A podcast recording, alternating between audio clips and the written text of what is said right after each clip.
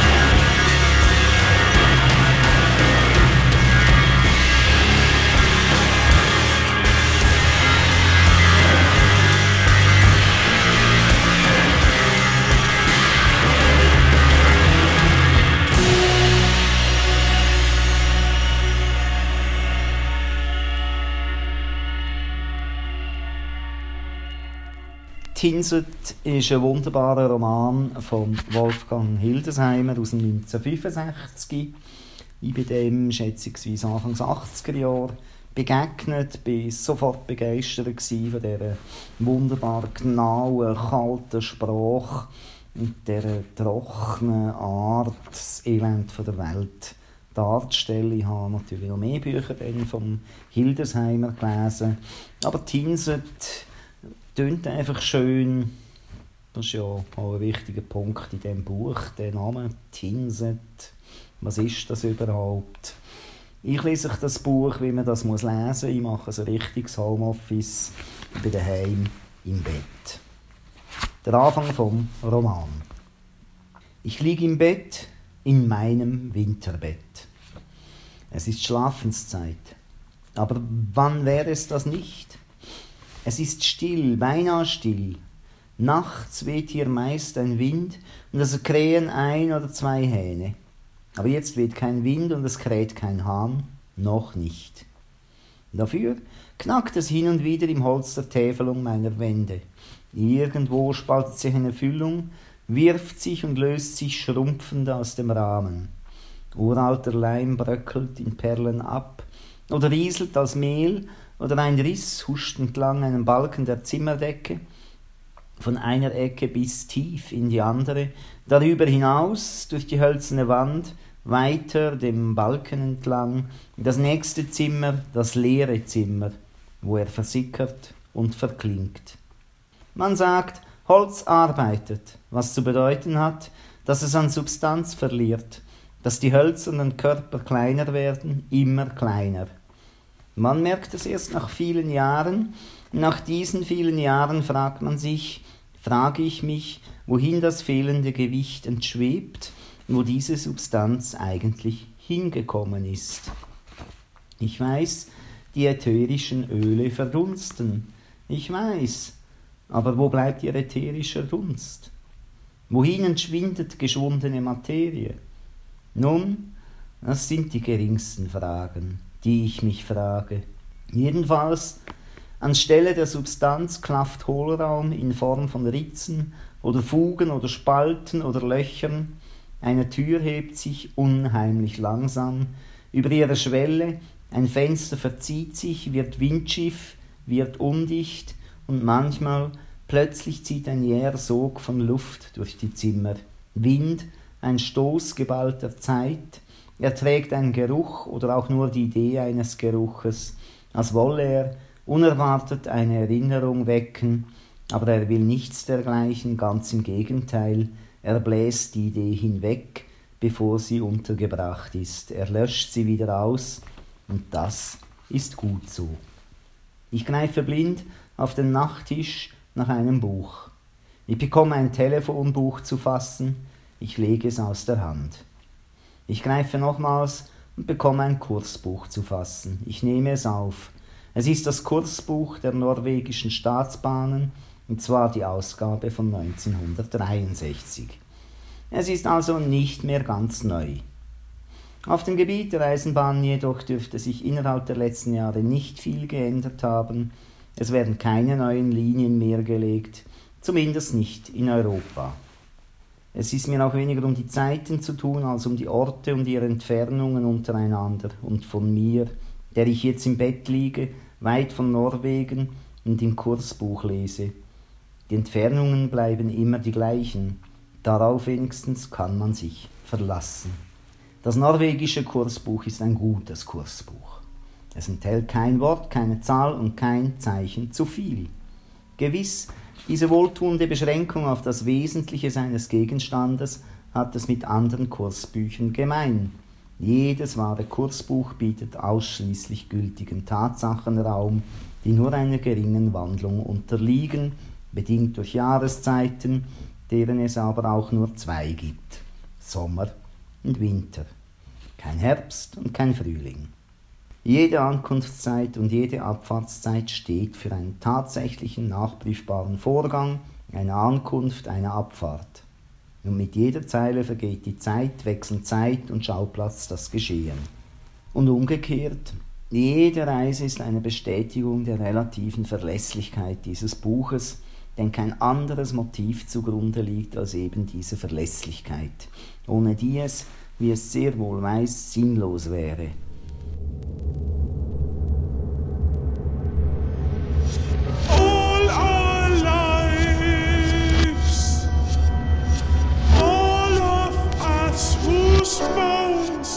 you.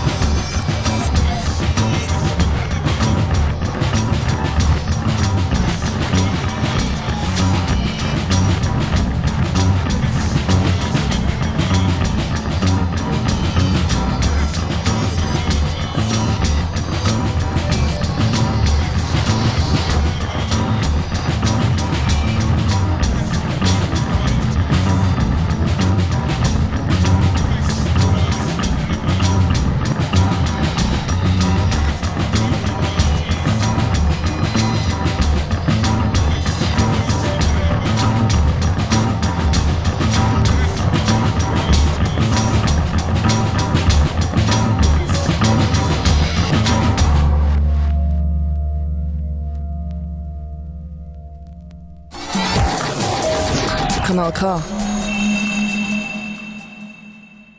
Von Elverum und Tinset dagegen weiß ich nichts.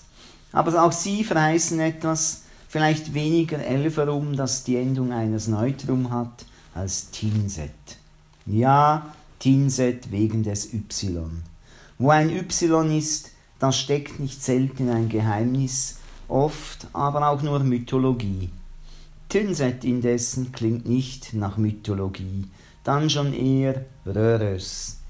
Hätte ich das Bild nicht gesehen, so wäre mir bei diesem Namen eine Insel erschienen, an deren Strand die Geliebte eines Gottes aus Schaum geboren wurde und schon längst wieder zu Schaum geworden ist.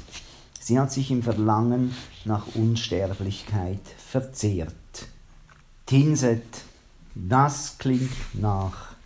Es klingt hell, gläsern, nein, das nicht, es klingt metallen. Die Buchstaben sind gut gewählt, sie passen zueinander. Oder scheint es mir nur so? Nein, sie passen zueinander. Ich habe Lust, irgendetwas so zu nennen, etwas außerhalb des Ortes in Norwegen, dieser Station an der Nebenlinie von Hamar nach Stören. Aber ich habe nichts zum Benennen. Alles hat einen Namen, und das keinen Namen hat, das gibt es nicht. Im Gegenteil, es gibt viele Namen für Dinge, die es nicht gibt. Tinset, daran bin ich im Vorbeigehen haften geblieben. Dieses Wort umkreisen meine Gedanken, sie kreisen es ein. Dieses Y, in dem es schräg nach links unter die Zeile ragt und daher zwischen den Zeilen steht, hat es einen Fang ausgestreckt, an dem die Fetzen der Gedanken, müde und in wachsendem Maß bereit, ein Hindernis wahrzunehmen, ja es sogar willkommen zu heißen, sich weit aufgerissen haben und hängen geblieben sind. Dabei ist dieses Y noch nicht einmal recht ansprechbar. Oder zumindest es ist Sache des Zufalls, ob dem Mund die Stellung gelingt, in der Stimme den Laut zu erlauben.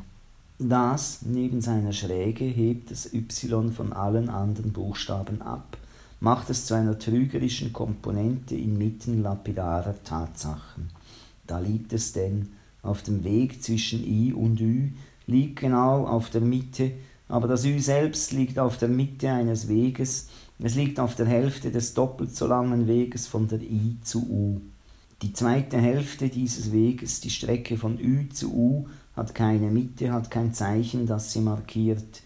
Hier liegt nichts, liegt Schweigen, liegt im wahren Sinne des Wortes das Unaussprechliche. Hier beginnt es, in diesen unscheinbaren Dingen tritt es plötzlich hervor, um dann in den scheinbaren, ins Unermessliche anzuwachsen, ins Entsetzliche. Indessen, wenn ich es mir recht überlege, richte ich mich ein in diesen Überlegungen, wenn ich mir den Namen Tünsen nicht nur von unten, sondern von allen Seiten betrachte, so stelle ich fest, dass sich seine Anziehungskraft bei weitem nicht in seinen Buchstaben erschöpft. Das Y ist nur der Blickfang und die anderen sind nur die Gitterstäbe, hinter denen das Geheimnis sich verbirgt. Aber es ist damit nicht bloßgelegt, geschweige denn gelöst. Zerlege ich das Wort in seine beiden Silben, so habe ich zuerst das Tün, einen hohen Gong, Schlag, Beginn eines Rituals in einem Tempel, leer bis auf die Gegenwart des einzigen, in sich selbst versunkenen, zelebrierenden, sehr fern, ferner als Griechenland, wo man allerdings noch Leute findet, die das Y aussprechen können. Habe also das Tün, das sich als Baldier aus seinen Vibrationen gerissen, mit dem Set setzt, als sei das Schwingen des tinnernen Beckens von einer kurzen, schnellenden Bewegung eines einzigen flinken Fingers zum Stillstand gebracht und damit seinem Dröhnen ein strenges Ende gesetzt. Tin Set. I saw a master set to dine, bloated and liberty yours and mine. I ask is there no portion for the poor? They answered surely and belched at the law.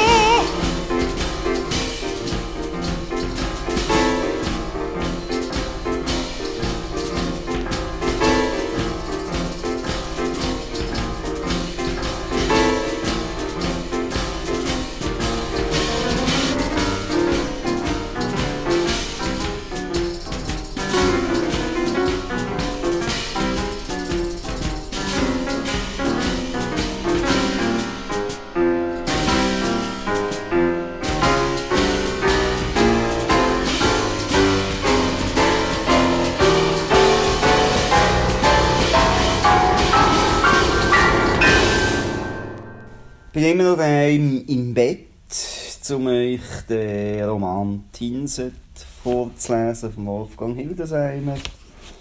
Es ist eine einsame Sache, wo uns hier der Schreiberling aus seinem Bett raus erzählt. Nun kräht er, der Hahn, zweimal, dreimal. Jetzt beginnt er, der Freund, den ich allnächtlich erwarte, der meine Nächte belebt, mein Gefährte, mein ferner guter Gesell. Er ist auf einem nachbarlichen Hof. Sein Ruf klingt den Kikeriki des Kinderverses ähnlicher als die meisten Hahnenrufe, die ich gehört habe. Und ich habe viele Hahnenrufe gehört. Er klingt, als sei er am Kinderbuchhahn modelliert. Wie dieser betont er die ersten drei Silben mit gleicher Stärke, um dann auf die vierte Nachdruck und eine Fermate zu legen, auf das letzte Key. Dieses klingt auf ein Diminuendo aus und verklingt. Sein Ruf gleicht demnach im Rhythmus und übrigens auch in der pathetischen Kraft des Vortrags dem Anfang der fünften Symphonie von Beethoven. Gegen Morgen wird er dann ein wenig heiser, ohne aber an Lautstärke wesentlich zu verlieren. Manchmal, wenn der Wind aus Südost kommt, höre ich noch einen zweiten Hahn, der ihm antwortet. Er ist weiter entfernt, ihn höre ich leise, zwischen Windstößen, die seinen Ruf tragen, bis er sich auflöst, eine Schaumkrone zwischen zwei Wellen. Den Hahn oder im Fall der entsprechenden Windlage die Hähne höre ich also die ganze Nacht, wenn ich nicht schlafe, aber sie stören mich nicht. Wenn ich schlafe, wecken sie mich nicht, und wenn ich erwache, beruhigen sie mich nicht. Wenn ich schlafe, wecken sie mich nicht, und wenn ich erwache, beunruhigen sie mich nicht. Das Hähne nur bei Morgengrauen oder bei Sonnenaufgang krähen, ist, wie ich allerdings erst allmählich festgestellt habe, eine dichterische Lüge, wenn auch wahrhaftig eine der geringsten. Ich zähle dann, während die langen Stunden sich dehnen, die Sekunden zwischen Ruf und Gegenruf. Die Länge der Pause ist immer verschieden, manchmal erfolgt die Antwort erst viel später, und oft denke ich, dass die beiden Hähne vielleicht gar nichts miteinander zu tun haben, einander gar nicht hören, einzig ich, der ich sie beide höre, sei das stumme, passive Bindeglied zwischen zwei Kreaturen, die der Einsamkeit sehr nächtlicher Zeit ausgesetzt sind und eine jede Krähe für sich in ihrem eigenen toten, dunklen Raum, und jeder Raum sei durch die Dichte der Dunkelheit vom anderen getrennt. Aber so ist es nicht. Sie haben sich der Entfernung trotzend zusammengetan, um Angst und Einsamkeit gemeinsam zu überwinden, die sie wach hält, während ihre Hennen schlafen oder nächtliche Eier legen. Diese Angst verleiht ihnen sogar eine Würde, eine nächtliche Würde, die sie tagsüber nicht haben. Denn tagsüber, wenn sie geschwollen und gestutzt zwischen Hennen stelzen, um wahllos irgendeine, die ihnen über den Weg läuft, beiläufig zu begatten, sind sie bar aller Würde, sie begeben sich der Größe eines einsamen, aufrechten, nächtlichen Rufers, sie sind von männlicher Lächerlichkeit. Aber aller Trieb weicht der Nacht und mit ihr einer menschlichen Angst. So steht denn mein Hahn einsam auf seinem Hof und tut sich mit einem anderen zusammen, um der Angst Herr zu werden. Und wahrscheinlich schließen sich diesem Zwiegespräch andere Hähne an, die ich nicht mehr höre, entstehen sich weitende Kreise, Ringe von vielen Hähnen, die über große Entfernungen wirken, ja, ich bin sogar sicher, dass es sich so verhält, seit ich die Hähne Attikas gehört, seit ich mein großes griechisches Konzert entfacht habe, um meine Angst zu überwinden. Angst, ja, Angst vor der Stille der Nächte, in denen jene Gestalten am Werk sind, die keine Angst verspüren. Heute hat sich diese Angst gelegt, seit ich mich ihnen entzogen habe. Das heißt, entzogen habe ich mich ihnen nicht, ich bin ihnen nur weiter entrückt, bin in ein anderes Land geflohen. The small ones will go down.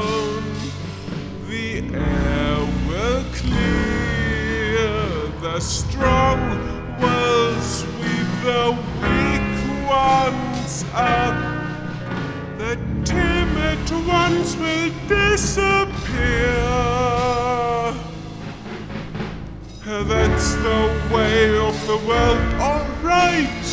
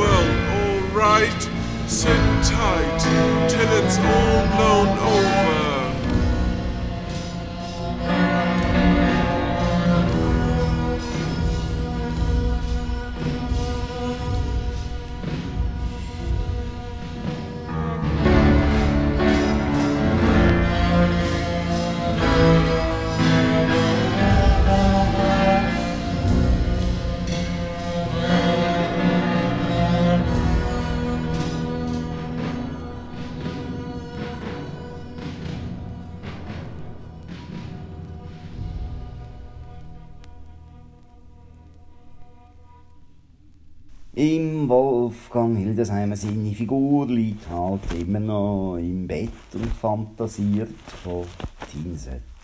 Versuche ich zu schlafen. Wie war noch dieser schöne Name? Tinset? Hm, So schön ist er eigentlich nicht. Es gibt schönere, wohlklingendere Namen. Und wahrscheinlich, natürlich bin ich nicht sicher, wahrscheinlich gibt es schönere Orte als dieses Tinset in Norwegen. Diese Nebenstation von der Nebenlinie zwischen Hamar und Stören. Ein grauer Ort mit Aussicht auf graue Berge und ein paar karge Bäume. Und doch haben meine Gedanken diesen Ort gewählt. Sie umkreisen ihn immer noch. Sie sind vielgeschweift, früher, jetzt freilich schon lange nicht mehr. Sie sind über mehrere Dutzend wunderbare Namen auf den Landkarten der Welt geglitten. Nicht zu denken an die Sternkarten des Himmels. Es waren oft herrliche Fahrten, ein Schweben über niemals zu ermessende Entfernungen. Aber hier, ausgerechnet hier, sind sie auf das Hindernis gestoßen. Nun, vielleicht war es schon lange fällig, ja, das wird es sein, es war schon lange fällig, und wenn ich zurückdenke, so wundert es mich, dass es erst jetzt gekommen ist, jetzt, da ich keine Flucht mehr plane und das Schreckliche seinen Schrecken verliert. Ich nehme meinen Schreibblock vom Nachttisch und schreibe in Druckbuchstaben, aufrecht, mit peinlich geraden, horizontalen Querverstrebungen, bis auf die große Schräge des Y. Tinset. Da steht es, wie karge Rabatten in einem verschneiten Garten. Nein, das nicht, da steht es wie ein Zeichen an der Wand, als habe es sich selbst hingeschrieben. Aber was soll es? Da steht es, es wächst, gewinnt an Bedeutung, und ich beginne, die Buchstaben zu verzieren, mit ein paar Dekorationen zu umgeben, die nehmen dem Namen ein wenig von dem wachsenden Pathos, aber dafür sind sie seiner Klarheit abträglich. Die Rotweinflasche leer, ich sollte mir eine neue holen in der Küche. Später, später, ich sollte, ich sollte nach Tynset fahren. Das wäre ein Wagnis, wie nach so vielen Jahren das Haus verlassen, sich abstoßen dann im Unbekannten schwimmen oder im nicht mehr Bekannten.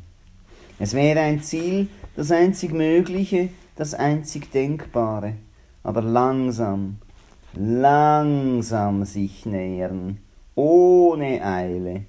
Ich werde um mich sehen, werde so tun, als hätte ich kein Ziel, das Ziel zeitweise vergessen, um mich in Ruhe den Stationen zu widmen, als sei jedes Ziel mir recht.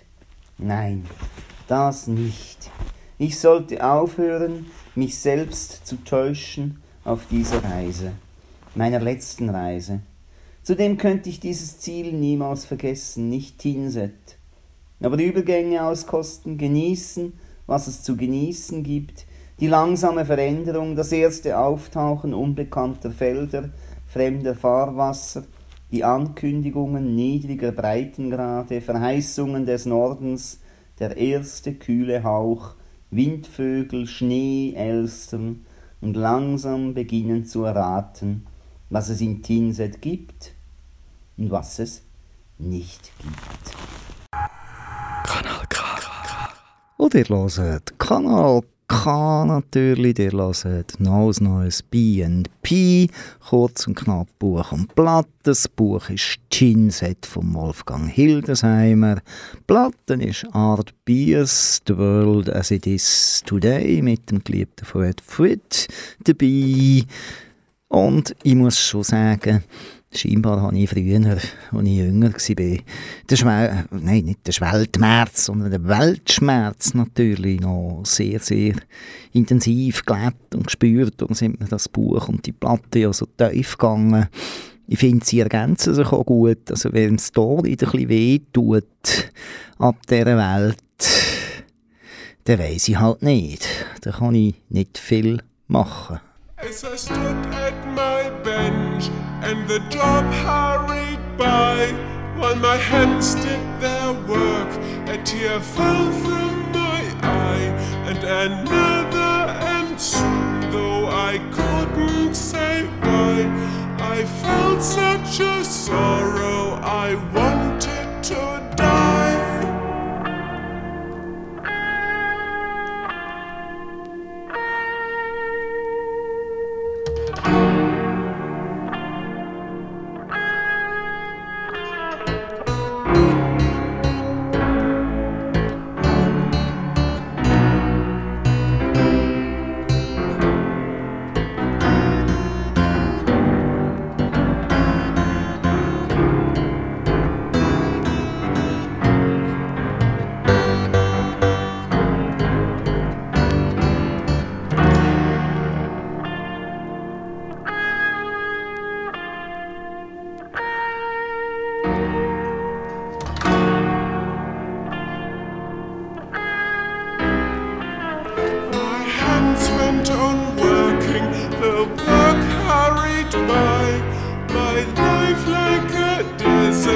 Empty inside, and I shook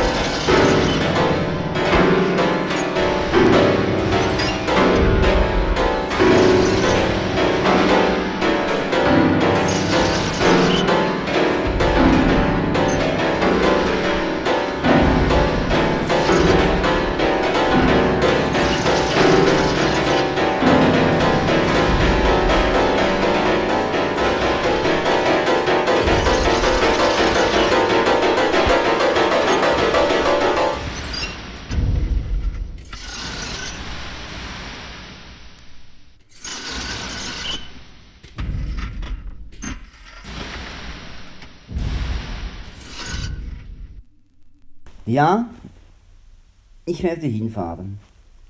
Nur sind da immer die Städte, die zähen langgestreckten Befestigungen, labyrinthische Flugfallen, schwer durchdringlich, ineinander verzahnt, miteinander verfilzt in ewigem, hartem Wettkampf.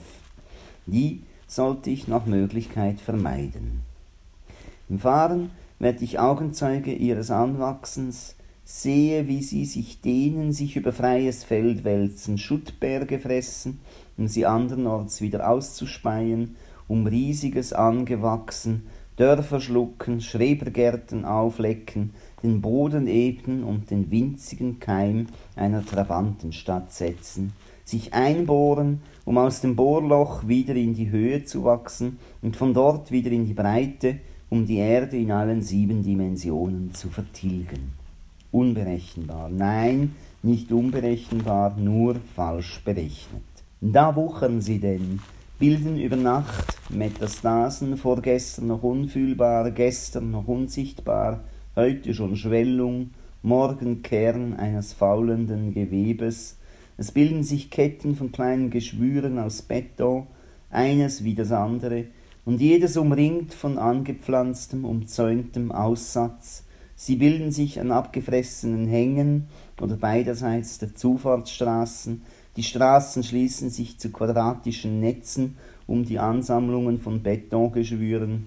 So entsteht dann Vorstadt, aus der dann Stadt wird, aus der dann Großstadt wird, aus der dann Mutterstadt einer Ansammlung von Trabanten wird, in der dann niemand sich mehr auskennt, auch der nicht, der in ihr groß geworden ist, aus der dann Ruine wird und eines Jahrhunderts in berechenbarer, aber unberechneter Zukunft wieder Wüste.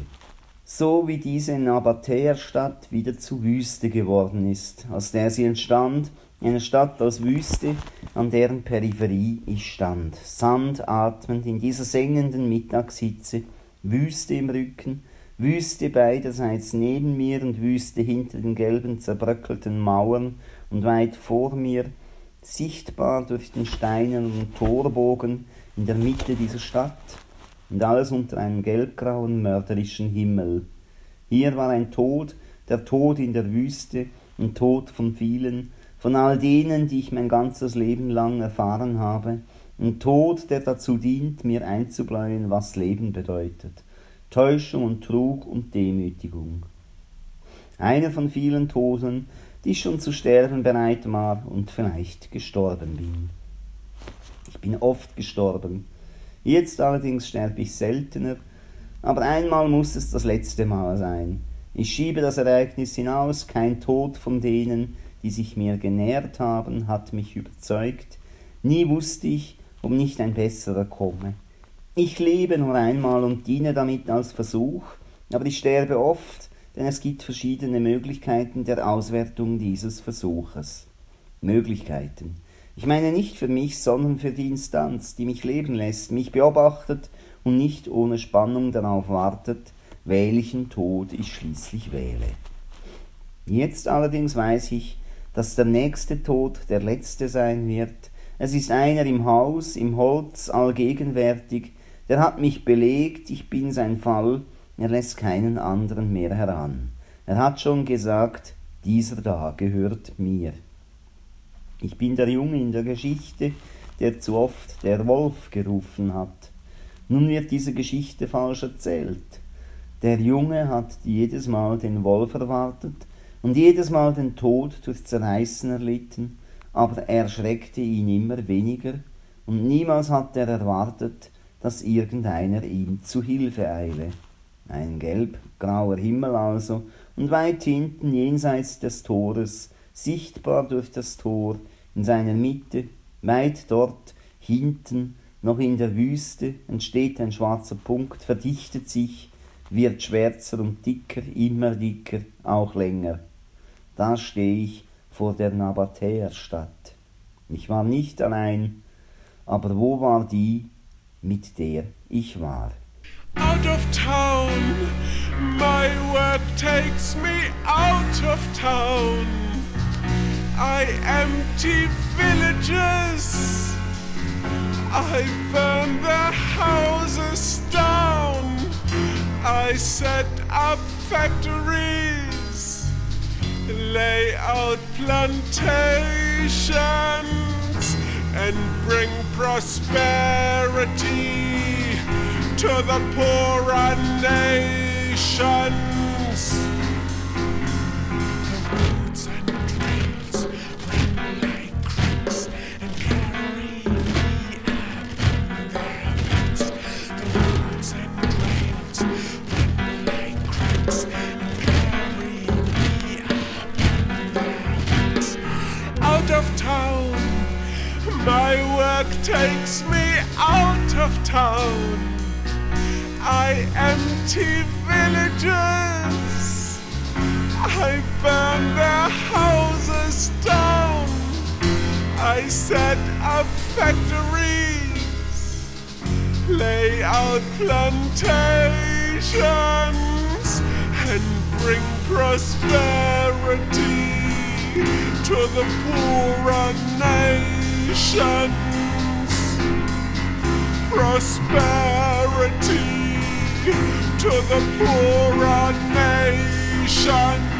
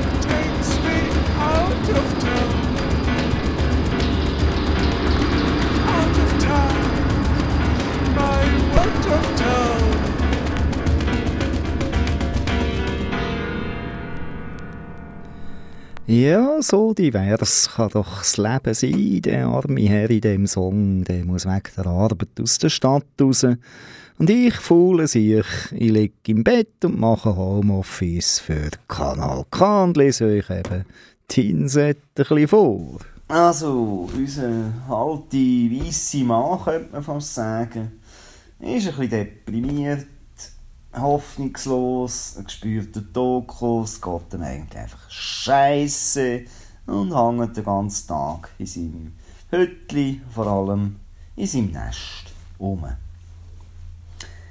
Ich wollte nach Tinset forschen, aber ich frage mich, wozu? Was wollte ich eigentlich wissen? Was von dem wenigen, das wissenswert ist, weiß ich noch nicht. Oder vielmehr, das Wissenswerte will ich ja gar nicht wissen. Was lässt sich von einem Ding oder einem Ort durch Beschreibung überhaupt mitteilen? Nichts.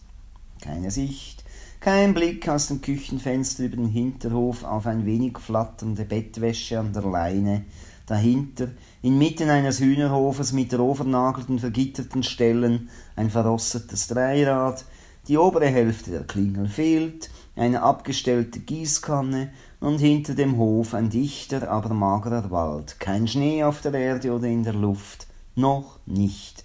Noch kein Schnee, der, wenn er herabsinkt, Staub und Gießkanne und Dreirad und alle vergessenen Dinge des Sommers und das Vergessen selbst bedecken und das Bedeckte verzaubern wird. Aber das steht nicht im Führer. Was soll ich von Tinset erwarten? Kein seltener Vogel ist hier gesichtet worden. Dafür hat aber auch keine Schlacht hier stattgefunden. Keine Schlacht bei Tinset. Und soweit ich weiß, ist hier auch noch keine Wagner-Sängerin geboren, gibt es nichts, das sich aufzeichnen oder nachmalen lässt. Geräusch lässt sich nachmalen, Stille nicht, Sturm ja, aber ein leichter Luftzug, der Gras zwischen den Steinen bewegt, nicht. Eine Revolution ja, keine Revolution nicht. Was geschieht ja, was nicht geschieht, nein. Nach Tinset also. Eine lange Bahnfahrt, auf der ich mich nicht recht sehe. Der letzte Teil, ja. Umsteigen in Hamar und der Schwung in die große Kurve der Nebenlinie und dann eine holprige, zugige Fahrt durch das Tal aufwärts, Aufenthalt in Elverum, das ja. Abwarten des Gegenzuges auf freier Strecke, ja, aber eben erst der letzte Teil. Der erste Teil, nein. Ich sehe mich nicht mehr auf den Hauptstrecken des großen Eisenbahnnetzes, sehe mich nicht im Gedärm einer mikroskopisch kleinen Raupe über die Kruste einer mittelgroßen Kugel kriechen, die selbst in rasender Bewegung ist. Ich sehe mich nicht mehr über die Schienen getragen, höre mich nicht auf die Fugen fallen, höre mich nicht über die Brücken rauschen oder im zugigen Echo der Föhrenwälder. Dennoch, ich will nach Tinset fahren, mein Wunsch versteift sich, ich komme nicht davon los.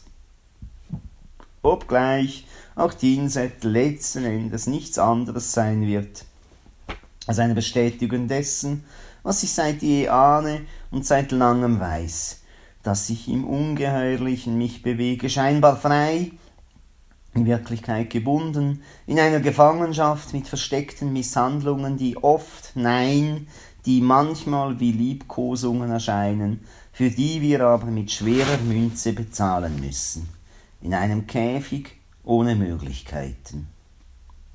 Oder gab es Möglichkeiten?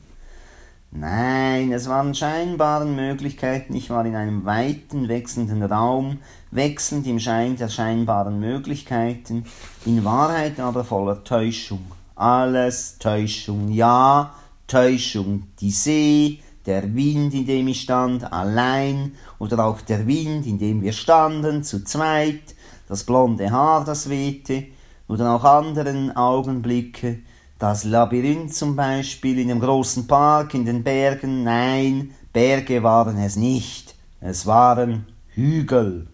Tinset, mein einziger Plan, das einzig mögliche Ziel, sonst bin ich ohne Plan oder Ziel, ich bin ohne Schuld, besser vielleicht vorsichtig gesagt, ohne wesentliche Schuld, daher auch ohne Pflicht.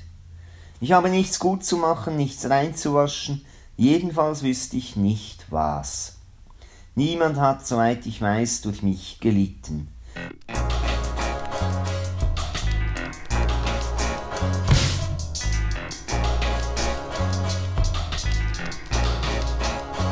went walking and I saw long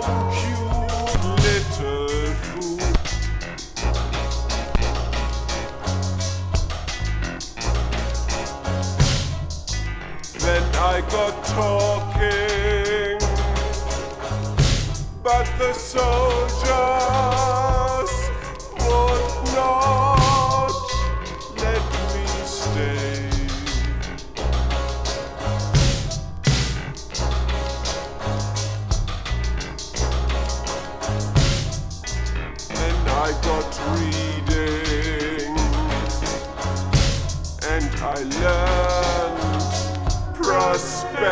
Prosperity had come.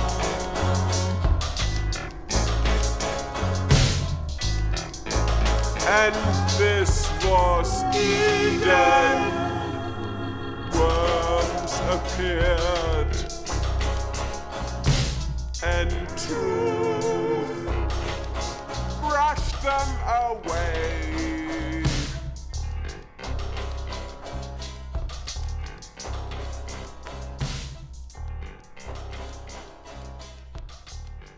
Ich wollte nach Tinset fahren. Tinset, das liegt plötzlich wieder sehr weit weg, unerreichbar, unnahbar. Ich taste mich im knisternden Dunkel vorwärts, bedacht darauf, nicht betastet zu werden, da ich den Taster nicht erkennen würde. So spüre ich mir meinen Weg zurück ins Schlafzimmer, ich öffne die Tür, die Nachttischlampe brennt, sie beleuchtet den Block, auf dem Tinset steht. Ich krieche ins Bett zurück, decke mich zu, nehme den Block zur Hand. Und da steht es. Tinset. Und der Name droht unter wuchernder Dekoration zuzuwachsen. Ja, ich wollte nach Tinset fahren. Ich hätte immer noch Lust. Lust, ja. Aber dem Entschluss war ich in dieser Nacht. Am Anfang der Nacht schon näher, als ich sie jetzt bin. Schließlich ist es spät im Herbst und in Tinset mag wohl sehr wohl schon Winter sein. Noch nicht einmal ein besonders früher Winter für Tinset. Winter in Tinset. Auf einer Nebenstation in einem Gasthof mit vielleicht zwölf oder zwanzig Betten aus Eisen, ohne fließendes Wasser in den Zimmern, mit irren Wasserkrügen auf weißgestrichenen Gestellen, in denen bei offenen Fenstern das Wasser nachts gefriert. Hier ist es Winter, eine kalte, aber klare Zeit unter einem funkelnden Himmel. Tinset, ich würde hinfahren, hätte mich die Erfahrung nicht gelehrt, dass das Nächstliegende niemals das Beste ist. Zudem ist es ja das unbekannte Tinset, das von mir Besitz ergriffen hat. Wer weiß, ob das Tinset der Wirklichkeit, was sage ich, Wirklichkeit, ich meine, ob das Tinset aus Material, aus Stein und Holz und Fleisch und Blut und Tat und Gedanke, ob dieses Tinset nicht vor meinen Augen entschwindet oder in sich zusammensinkt wie eine Fata Morgana, wenn ich mich ihm nähere. Dann stehe ich da, furchtbar getäuscht und meine Gedanken besessen wieder eine Freiheit, die ihnen jetzt nicht mehr erwünscht wäre, denn sie haben sich ihrer entwöhnt. Sie schweifen nicht mehr, sie sind stehen geblieben bei Tinset. Doch, ich sollte, ich werde hinfahren, und sei es auch Winter, Tinset, das klingt nach Winter, das klingt wie die Schellen eines Schlittens von irgendwoher, weist eine Spur irgendwohin, die ich ohne jegliche Bindung in anderen Richtungen betrete, damit sie mich in irgendeine Richtung führe, und sei es noch nur an einen Ort, an dem es nichts zu finden, sondern nur wieder etwas zu suchen gibt, und sei es auch nichts Besseres als eine Gabelung zweier oder ein Kreuzpunkt mehrerer Spuren, Schauplatz eines Dilemmas, eine Stätte der Wahl zwischen zwei oder vielen Möglichkeiten. Es wäre sogar ein willkommenes Dilemma. Denn ich würde absichtlich langsam mit pedantischer Sorgfalt eine Spur aussuchen, die ein Ziel verspricht, würde sie mit Zuversicht begehen, und während ich sie begehe, würde ich die Möglichkeit, dass ich sie verliere, gelassen im Auge behalten, ruhend im Wissen, dass ich andere Spuren damit andere Möglichkeiten am Kreuzungspunkt zurückgelassen habe, zu denen ich jederzeit zurückkehren, deren hier angezeigte Gabelungen und Verzweigungen ich jederzeit begehen könnte, sollte diese Spur sich verlaufen oder ich sie verlieren. Dies allerdings nur unter der Voraussetzung, dass mir noch Zeit bleibt. Eine Bedingung, die in meine Pläne einzubeziehen ich mir angewöhnt habe. Aber ich spreche von Plänen. Ich habe keine Pläne, ich habe nur einen ungereiften Plan, der heißt Tinset, Tinset, der einzige Ort, für den ich mein Haus verlassen würde, und mein Bett, mein Winterbett, das Weiße Reich, das würde ich nur schweren Herzens verlassen.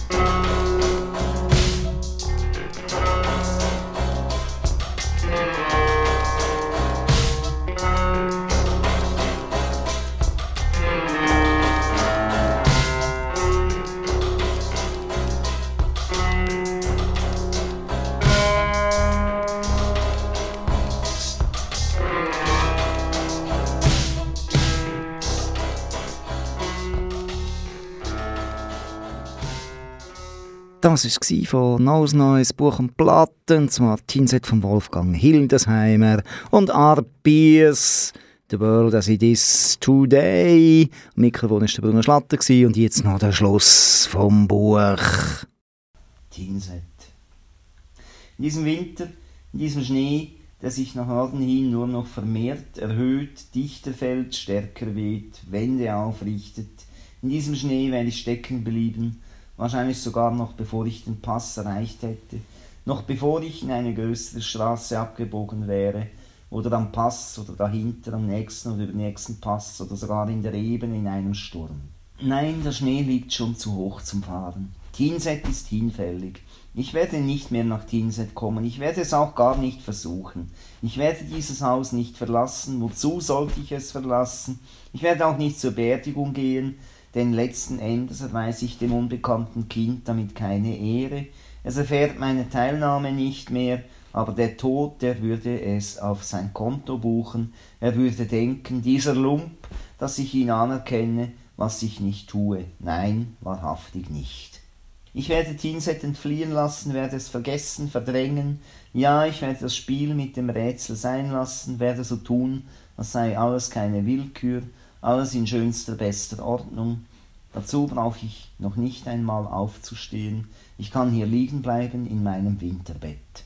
In diesem Bett längst vergangener Leidenschaften und Ehebrüche, des Doppelmordes und des einsamen Todes, diesem Bett mit dem Abdruck eines Geheimnisses und eines Grauens, in dem ein rätselhafter, einzigartiger Mörder lag.